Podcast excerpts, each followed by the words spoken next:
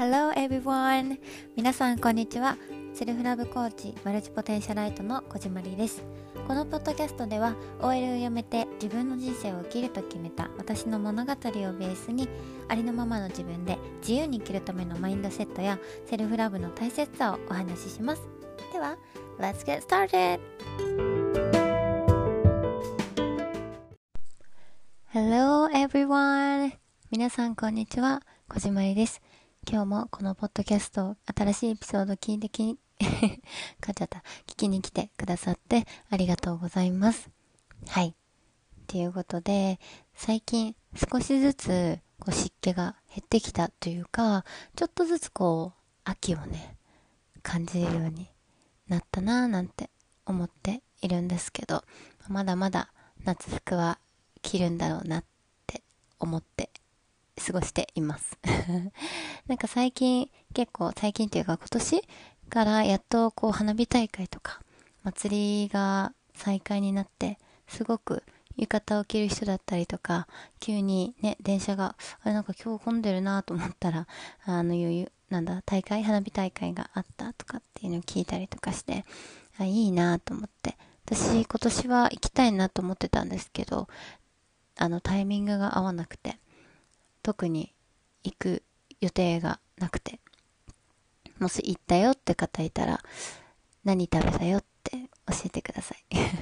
私、屋台がめちゃくちゃ好きで、まあ、花火大会とかに限らず、例えば海外のストリートフードとかもすごい楽しいなと思うし、ああいうマーケットとかもね。なので、もうああやってこうみんなでワイワイしながら食べたりとかするのが私めっちゃ大好きなんですね。なので、行ったよっていう方、今年どんなの出てたよとか、なんか、あの、コロナの規制がより前厳しかった時に、結構屋台も制限ありましたよね。なので、なんか、あんまり屋台なしで、あの、お祭りやるみたいなのをすごい見かけた気がするので、今年はどうなったのかなって少し気になっているところです。今日のテーマはですね、実はリクエストをいただきました。ありがとうございます。で、えっ、ー、と、リクエストメッセージいただいた内容が、いつも、えっ、ー、と、仕事と勉強で忙しくて、休むことに対して罪悪感を感じてしまいます。そういう、こう、ヘトヘト、自分がね、すごく疲れてる時の何か対処法があったら教えてほしいです。というメッセージいただきました。本当にありがとうございます。メッセージっていうか、まあ、メッセージもそうだし、リクエストもいつでもお待ちしているので、私の概要欄にあるインスタグラムのリンクから DM で連絡していただくか、あのメールで直接連絡してもらっても大丈夫なので、ぜひお待ちしております。はい。ということで、今回のリクエストにお答えしていきたいと思います。皆さんはどうですか？何かこう休むとかっていうことに対して罪悪感感じることありますか？私は、あの、今までそうでした。自分が、例えば、その会社での、こう、ことがこう、頭から離れないというか、例えば休日でも、で、私電話とかのね、対応してたんですけど、休日でも電話の音が少し聞こえるとちょっとびっくりしたりとか、会社の気分になって、あの、心が休めなかったりとか、まあこれちょっと罪悪感と違う話になっちゃうかな。あとは、なんだろう。あの、実際に、なんだろう、OL を辞めました。で、自分のやりたいことをやるぞっていう風にやって、で、こう、ハッスルして、で、いろんなことを私自身もマルチポテンシャライトで、こう、やりたいことをこう極めようって、いろんなことを同時並行していると、やっぱりどうしても、こう自分の中でのキャパ、自分が、こう、なんだろう、管理できるというか、手に負える量ってみんなそれぞれあると思うんですよね。で、それを超えると、こう、バーンアウト、燃え尽き症候群じゃないけど、になったりとかして、で、それでこう、休むことに対して自分で自分に対して、例えばなんだろうな、うーん、なんかこう、自分に、いや、私は今好きで楽しいことやってるし、仕事、あの、その、例えば、アルバイトもね、あとは勉強したいと思うことも充実してるんだから、この休んでる暇ないよ、みたいな。もっと〇〇しなきゃいけない。もっと、なんだろう。自分の時間を効率的に使わないといけない。みたいなね、風に思っていたことがあります。なので、すごくリクエストくださった方の、あの、なんだろう、お話、もう、I feel you すごくわかるなって聞いていて思いました。じゃあ私がどういう風に対処してきたかとかっていうのをお話しする前に、皆さん、あの、聞いてくださってる方の中で、あ、これ話わかるわって思ってくださった方がいたら、まず自分に聞いてあげてほしいことがあります。それは、なんで罪悪感を感じるのかっていうのをまず自分に聞いてみてあげてほしいんですね。で、こう、罪悪感を感じる何かきっかけとなったエピソードがあるのかっていうそのルーツを探ってほしいんです。で、まあ、これに関しては、まあ、すぐね、思いつかないよっていう人もいると思うし、あ、もしかしたら、なんだろう、例えば小さい頃に言われたこういうことがとか、メディアからとか文化とか教育とかの中でこういうふうに教わってきたからかもとかね、まあいろいろそれぞれ答えはあると思うんですけど、で、私の場合は、私は結構メディアとかの影響が多かったかなと思っています。例えば、なんだろう、こう毎日このくらいしないと、とか、もうこういうことをして、こういうことをしないと成功しないよとか、なんかそういう〇〇しなきゃっていうところにすごく縛られていた記憶があります。なんか辛いんですよね。だからその、誰が言ったか私はあの覚えてなくて、ただ漠然とその言葉だけを覚えていたので、誰が言ったかわからない言葉がただ頭でこうぐるぐるしてるっていうか状態だったんですけど、で、あともう一つ自分に聞いてあげてほしいのが、その仕事や、まあ、例えば勉強とかね、自分のその、なんだろう、忙しくてこうヘトヘトになっているっていうそこの毎日やっていることとか、その忙しく自分をさせているものっていうのかなは、こうなんでそれをやっているのかとか、それを本当にやる必要があるのか？っていう自分のタスクの見直しっていうところと、その、なんだろう、何のためにやってるのか？っていう自分のこう大きなゴールというか、そこも改めて見直してほしいなって、見直してみてほしいなって思います。で、それをすると何がいいかっていうと、まず、その、自分がこれやらなきゃっていう風になってやっていることがないかとか。で、それ、本当は、例えば自分が、あの、やらなくていいことをしているかもしれない。なんていうのかな。やらなきゃいけないことって私はないと思っていて、その、自分が本当にそれはやりたいことなのかそしてその、なんでそれをやってるのかっていう、そのなんでの部分が、そのよりクリアになっていくと、それがこう本当に今私がやってることが、もしかしたら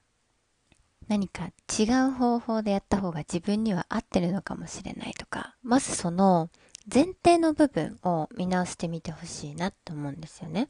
なので、思い出すのが難しければ、最近自分がどんな風に過ごしているのか、っていうのを書き出してみてほしいなって思います。で、自分にその質問をしてあげて、なんで私はこれをやっているんだっけ？っていう、なんで私はこれをやりたいんだっけ？うん。っていうところを考えてみてほしいです。で、そして、あと、えっ、ー、と、もう一つキーになってくるのかなって思うのが、自分の中での価値観っていうところが大切になってくるのかなって思います。で、例えば、みんなさん、じゃあ、わかった。ちょっと待って。で、そしたら、皆さんにまた質問しますね。今、うん、じゃあ、自分が今思いつく自分にとって大切にしたい価値観を5個とか10個とか、まあ、あの、もし浮かばないっていう人はそれ以下でも全然いいですけど、だいたいまあ5個から10個思い、思い出してみてくださいじゃないね。考えてみてください。例えば、なんだろう、あ、でも全然これは、あの、正解とか不正解とかもないし、あの、言葉とかもね、別に自分で作ってもいいし、何でもいいんだけど、例えば私だったら、自己成長とか、あとは豊かさとか、あとは挑戦することとか、あとアドベンチャーとか、えー、イノベーションとか、改革とか、自己成長とか、まあ、そうやってね、いろいろ出てくると思うんですけど、皆さんも出ましたかね？で、出たら、それを改めてこうね、眺めながら、自分がそれに沿って生活できてるかなっていうのを考えてみてほしいんです。例えばこれは仕事だからとか、これは誰々、例えば、なんだろう、これはなんだろう、何かその価値観を何かしらこう自分で理由をつけてないがしろにしていませんかっていうことなんですよ。例えば、私の中で、うん、なんだろうな。例えばなんだろう。私の中でじゃあ、こう、余裕を持つっていうことが自分の中のあの価値観だったとします。そしたら、本当に自分は今余裕が持てているのか。例えば、スケジュールをすっごく過密に〇〇しなきゃとかっていうね、何かに対して、こう、すごく囚われてしまって、で、そこをないがしろにしていないかっていうのをスケジュールとか自分のね、見て、見直してみてほしいんですね。で、自分の価値観、そのさっき出てきた価値観がないがしろにされてるってことはきっと自分がヘトヘトというか、もう疲れ果てた状態になっていると思うんですよ。ワクワク、今までしてたものもワクワクに感じなかったりとか、でその自分の楽しいって思う気持ちを自分自身が疲れてることによって忘れてしまうとか、で、それを考えてみて、改めて、じゃあ、そのために自分が今できることとか、逆にできてることあるのかとかね。そのため、じゃあそれを叶える、その価値観を叶えてあげるためには、どういうふうに生活するのが自分に合ってるのか。っていうところも考えてみてほしいなって思います。自分にね、こうやってたくさん質問をしてあげることで、自分ともすごく仲良くなれるし、自分についてもどんどん詳しくなっていけるので、ぜひね、今私が言った質問、自分に聞いてみてあげてほしいなって思います。じゃあさて、ここから私の対処法について話していきたいと思います。まこれはあくまで私の対処法だし、なので皆さんはね、さっきのご質問の中から自分のね、内側にある答えをぜひ見つけてみてほしいなと思います。では、えー、私の対処法としては、私の中で、まあ、豊かさだったりとかっていう価値観あるんですよね。で、その自分の中での豊かさって、まあもちろん例えば、あの、なんだろう、お金の面も関係してくるし、あとは何かな、例えば日々の生活で、こう感じることとか、なんか感謝をすることとかね、そういうのもあるけど、やっぱりその心の豊かさというか、こう、休みもちゃんと取れている状態。こう、自分がもう本当にフローな状態でというか、こう、もう流れに身を任すというか、そんな人生を味わうというか、そんな状態でいることも私にとって豊かさの一つなんですね。でマルチポテンジライトの人って、こう、オーバーワークしがちになるんですよ。なんでかっていうと、やりたいことがたくさんあったりとか、こう、自分が同時並行でやってることが多いから。でも、その自分がこう自分の例えば価値観とか自分の理想のライフスタイルだからその大きな目標のところですよねを叶えるためにはその理想の自分だったら私がね理想の自分を考えた時に彼女だったら休みを罪悪感なくとっていて、休むこと、自分が疲れたっていう気持ちに敏感だったりとか、それが大切だなって思ったんですよ。彼女にとって。だから私も、その、休むっていうことを、例えばスケジュールに組み込んだりとか、前ね、あの別のエピソードでお話ししたんですけど、休むことをスケジュールに組み込んだりとか、あとは、その罪悪感っていうところ、なんで感じるのかっていうところと向き合ってあげて、私はその価値観を手放したいって思ったんですよね。価値観というか、その休むことに対して罪悪感を感じる自分は手放したいと思ったんです。で、すぐに頭の中にね、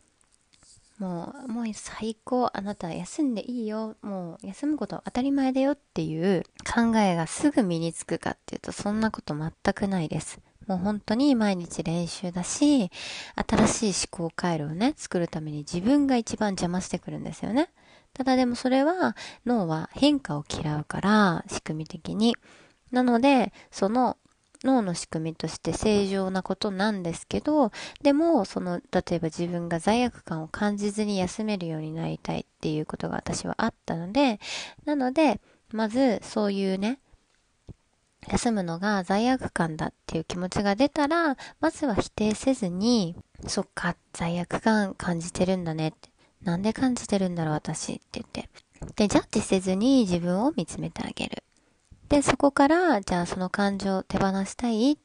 うんっていう風になったら、じゃあその感情にはもうありがとうって言って、でもいいよっていうのをこう繰り返し頭の中で言ってあげる。で、あとは休む時にどうしたら自分が本当にこう心地よく休めるのかっていう方法を、まあ、そういうなんだろう自分の中での手札じゃないけどそういうのを探す。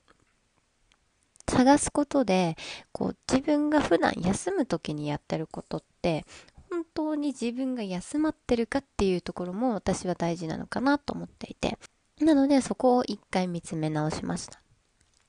例えば、私はただ、こう寝るっていうことがいいのかなと思っていたんですけど、でも、例えば寝るだけじゃなくて、私にとって、例えば漫画を読んだりとか、YouTube を見ることも、こう休むっていうことに入ったし、なんか休むイコールこれっていう潜在、あの、えっ、ー、と、なんていうのかな、周りからのね、そういう、誰かが言った言葉で、その休むイコール〇〇っていう風になってないか。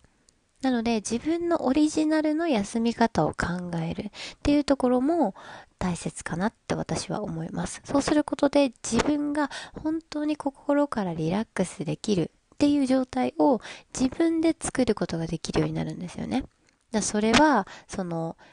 例えば、こう、時間ごとに分けてもいいと思います。すぐ休めること。とか、なんだろう、何分でできることとか、逆にゆったり休みたい時にやりたいこととかね、作ってみてもいいと思うし、でもそれがあることで、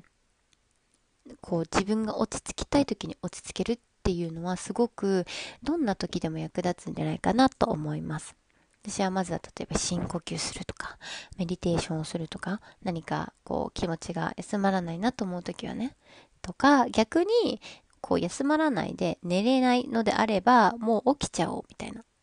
っていうする時もあるし、もちろんね、睡眠は大切です。だけど、自分が今寝れないって感じてるの時に寝れないんだったら、あ、じゃあ一旦起きてみるか、みたいな風に考えてみるのも私はいいのかなと思っています。なので皆さんなりの休む方法っていうのを自分とおしゃべりしながらね、見つけてほしいなって思います。本当にリクエストありがとうございました。というわけで最後にお知らせです。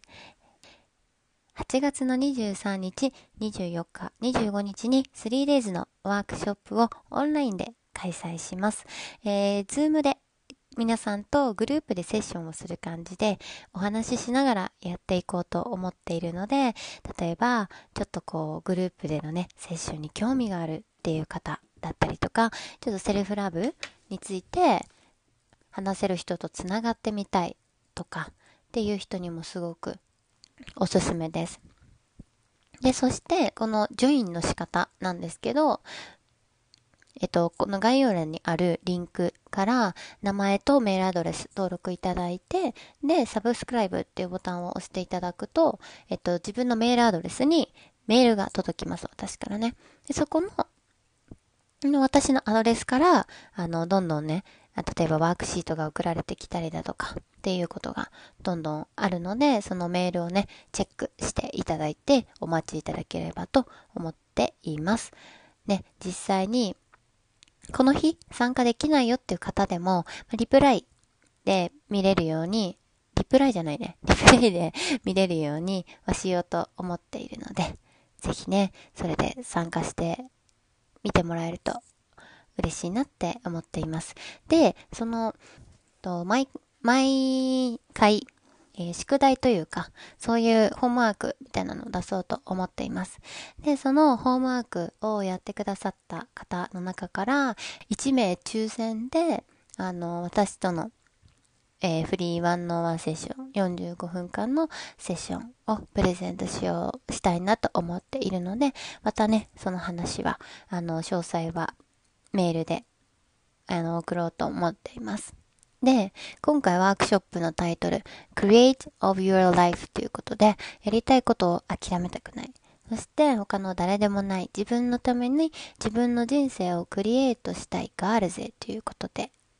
タイトルというか付けました。私自身ね、自分の人生を作っていく。自分の手で切り開いていくっていう言葉すごく好きなので、自分だけのオリジナル人生、オリジナルな人生を作れるようになる一歩を一緒にね、あの、進んでいけたらいいなって思ってます。やりたいことを諦めたくない。セルフラブを知ったはいいものの、こう、どんなことから始めていいか迷ってるとか、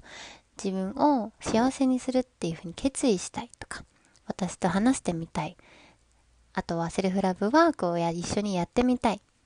たくさんのことに興味を持ってる自分を認められるようになりたい。そんな人このワークショップにぜひね、参加してほしいなと思っているので、ご参加お待ちしています。何かメールが届かないとか、わからない言葉あれば、インスタグラムの DM か、えー、メール、アドレスの方から私に連絡してもらえれば解決できると思うので教えてください。で、あと、私の、えー、6ヶ月間のコーチングプログラムの募集が始まりました。それがどういう感じのものなのかとかっていうのが気になる方いらっしゃったら、これもまたメール、もしくは、えっ、と、インスタグラムの DM から連絡くださると嬉しいです。えー、そしたら、プログラムについてお話しする時間を、あのー、もらえればと思っています。では、皆さんにお会いしてお話できるの楽しみにしています。Thank you for listening.